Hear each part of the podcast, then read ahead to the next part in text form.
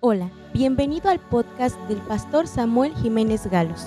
Disfruta del mensaje, compártelo en tus redes sociales y deja que Dios te hable hoy. Quiero compartir con ustedes este tema que dice, ¿de qué estás hecho? ¿De qué estás hecho? Ese es el tema de hoy.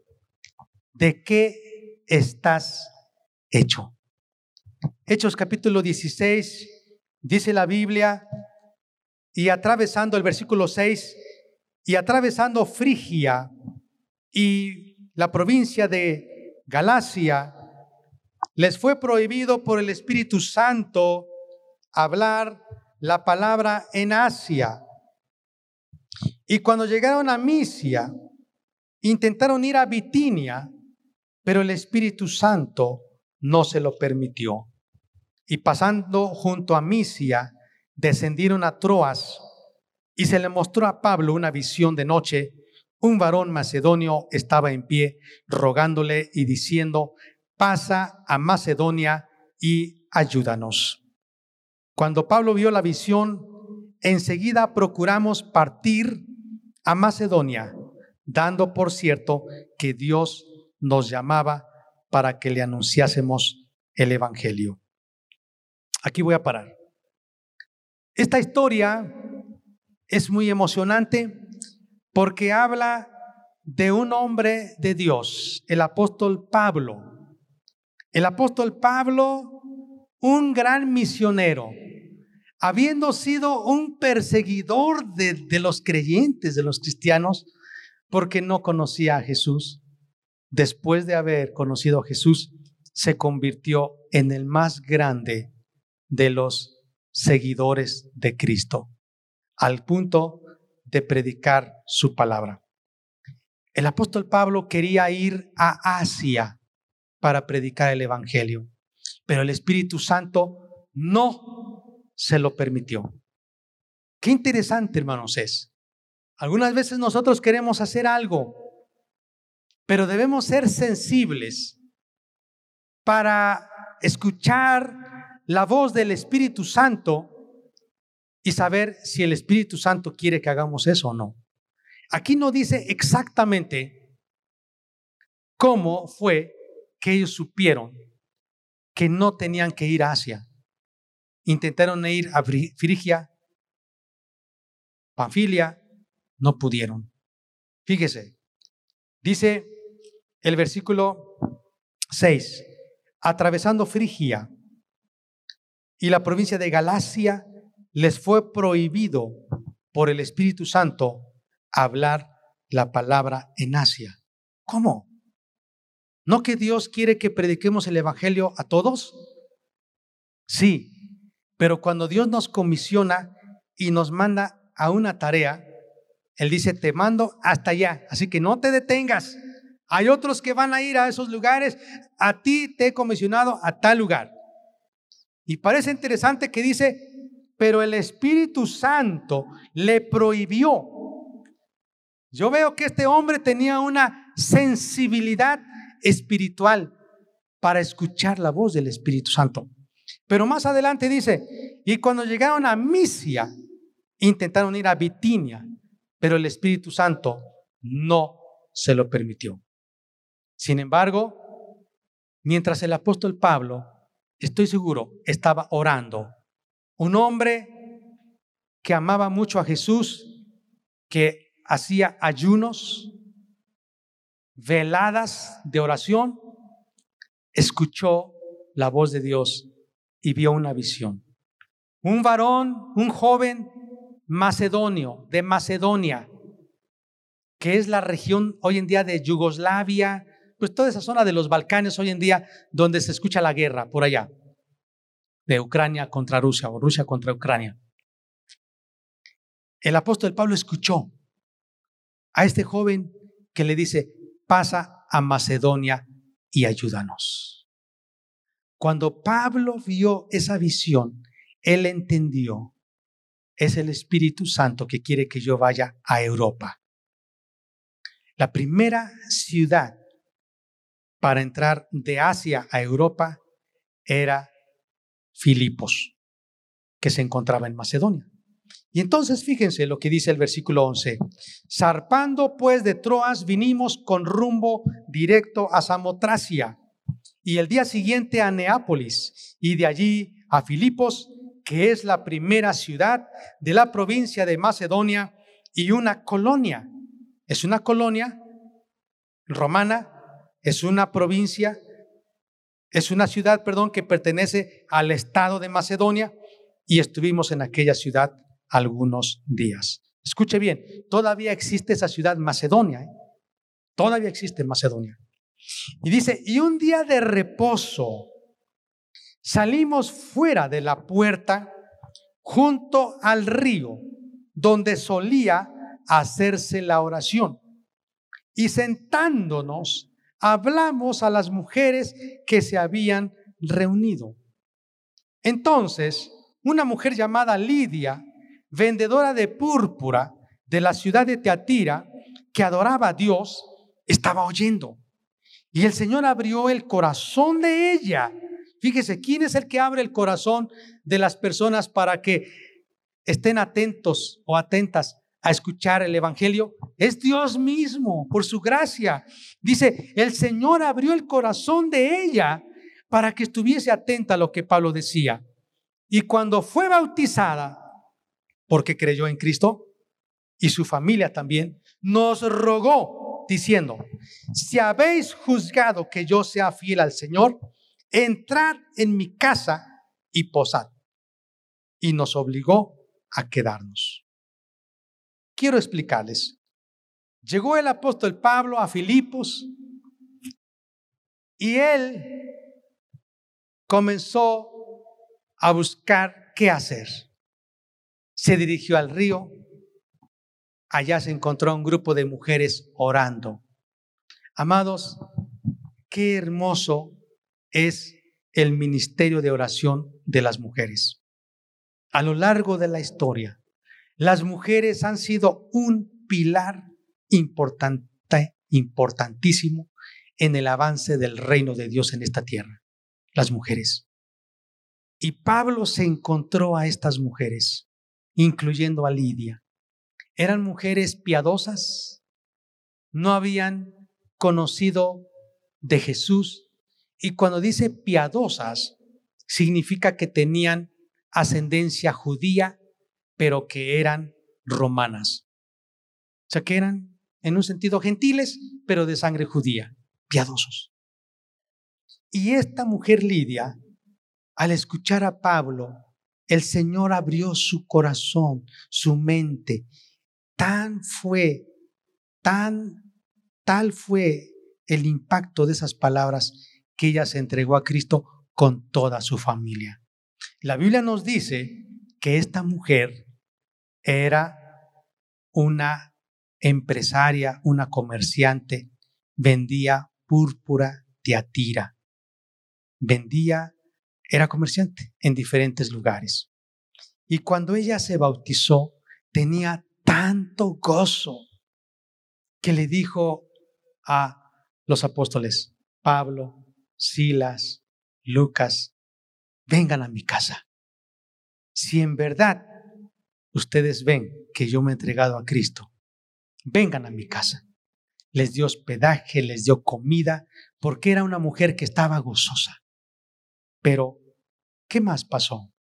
Dice el versículo 16, aconteció que mientras íbamos a la oración, repita conmigo, oración, nos salió al encuentro una muchacha que tenía espíritu de adivinación, la cual daba gran ganancia a sus amos adivinando.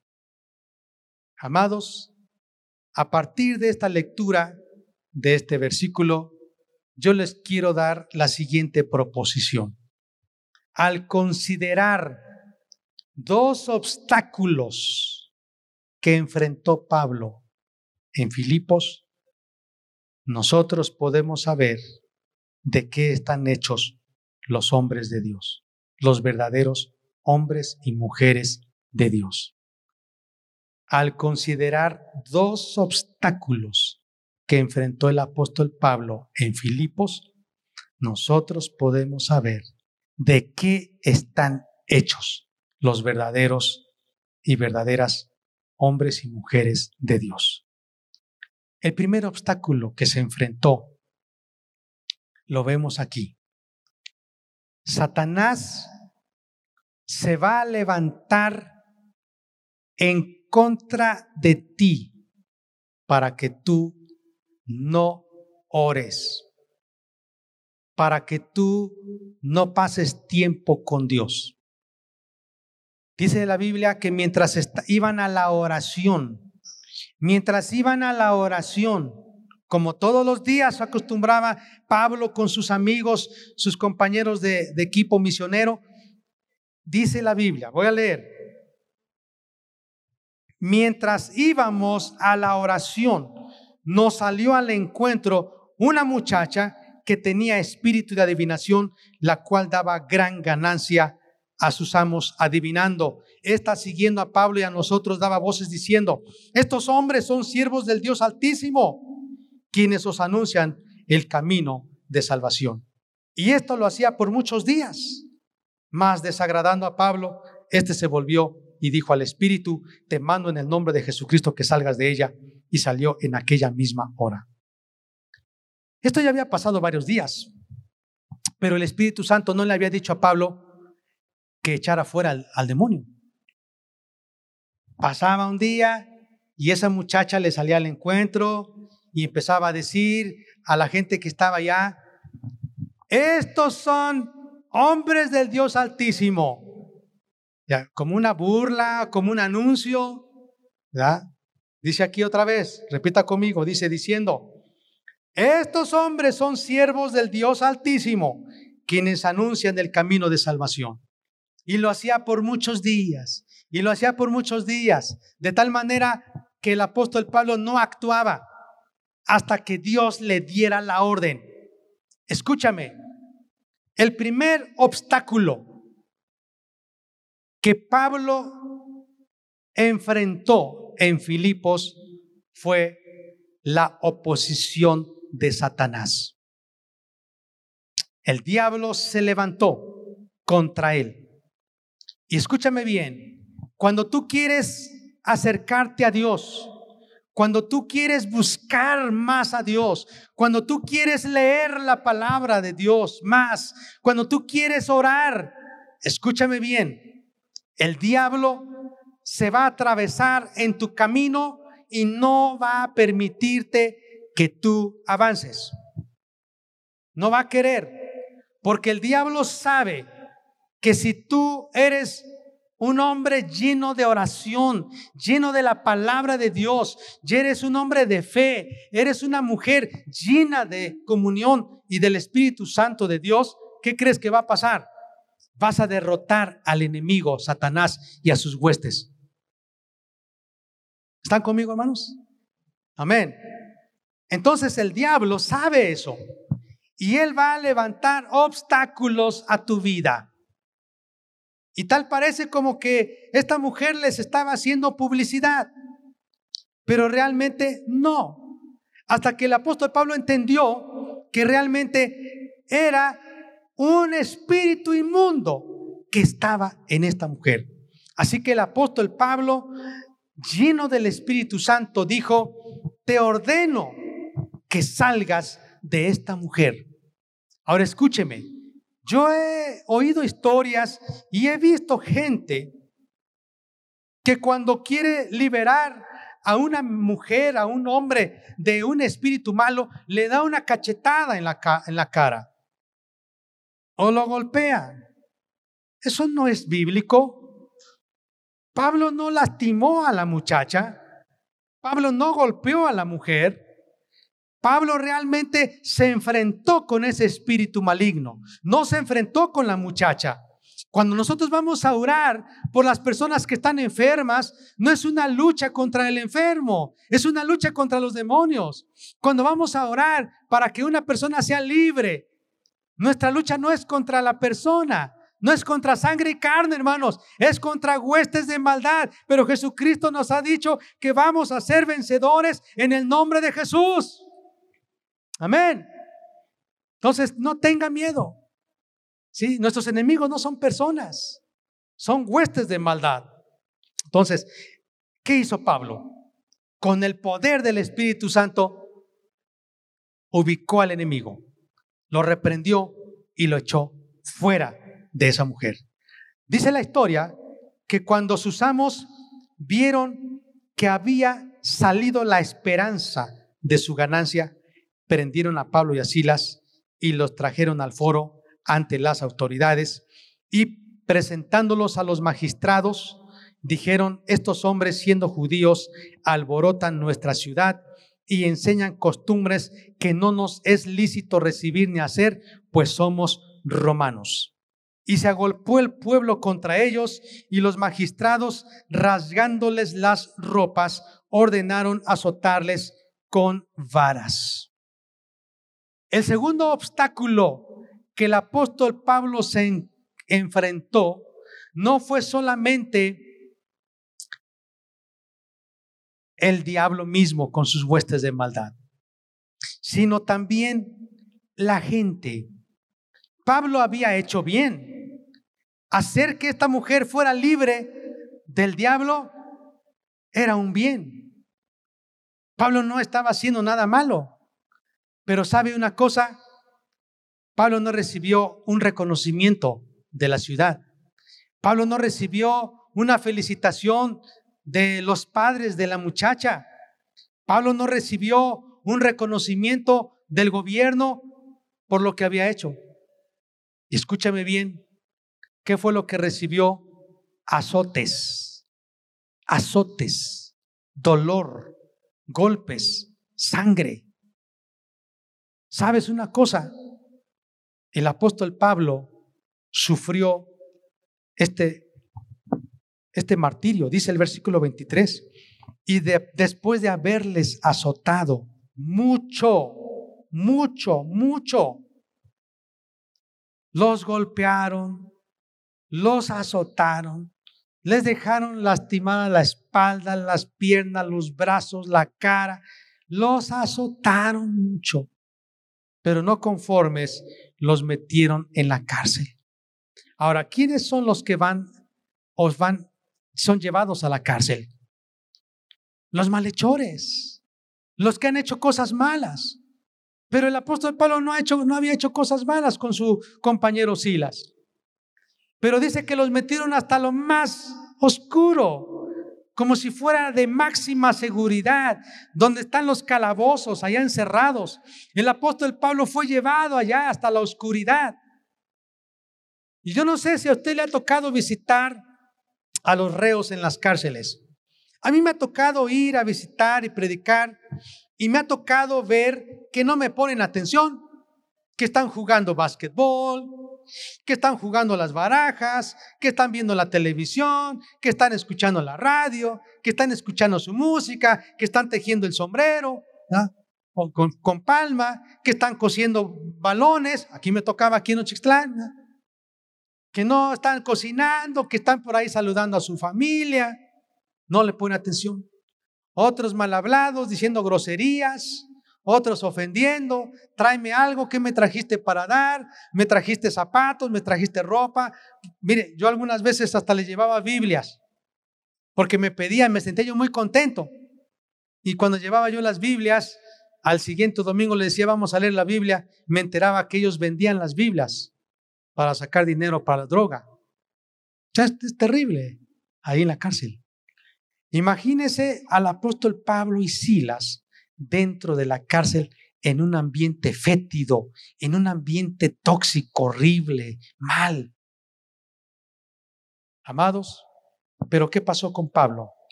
Dice la Biblia, a medianoche, orando Pablo y Silas, cantaban himnos a Dios y los presos los oían.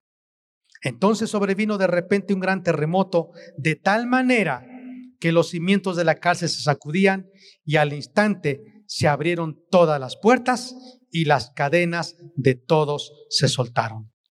Yo quiero decirle algo a usted. El apóstol Pablo pudo haber declarado en el momento que le estaban golpeando, yo soy romano, ¿por qué me estás golpeando? Yo sí soy un ciudadano romano de nacimiento. Tenemos derecho como romanos, Pablo pudiera haber dicho. Pero él soportó el martirio.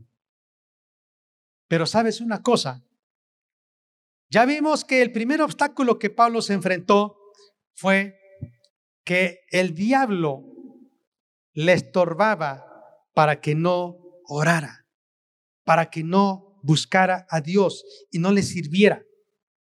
Pero el siguiente obstáculo fue la misma gente, que en lugar de que lo felicitaran o le dieran las gracias, lo maltrataron, lo azotaron, casi lo mataron, lo metieron al calabozo.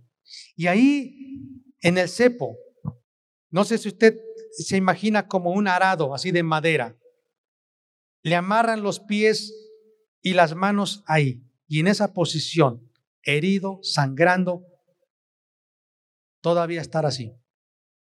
Pero dice la Biblia, a medianoche. Y cuando dice a medianoche, yo entiendo, desde antes ya estaba orando. No lo detuvo Satanás. No le impidió.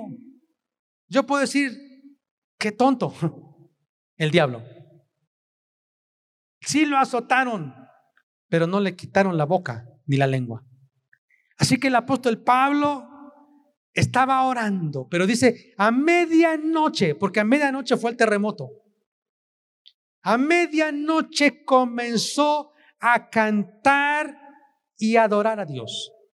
La historia dice que los cánticos de la iglesia primitiva eran los salmos.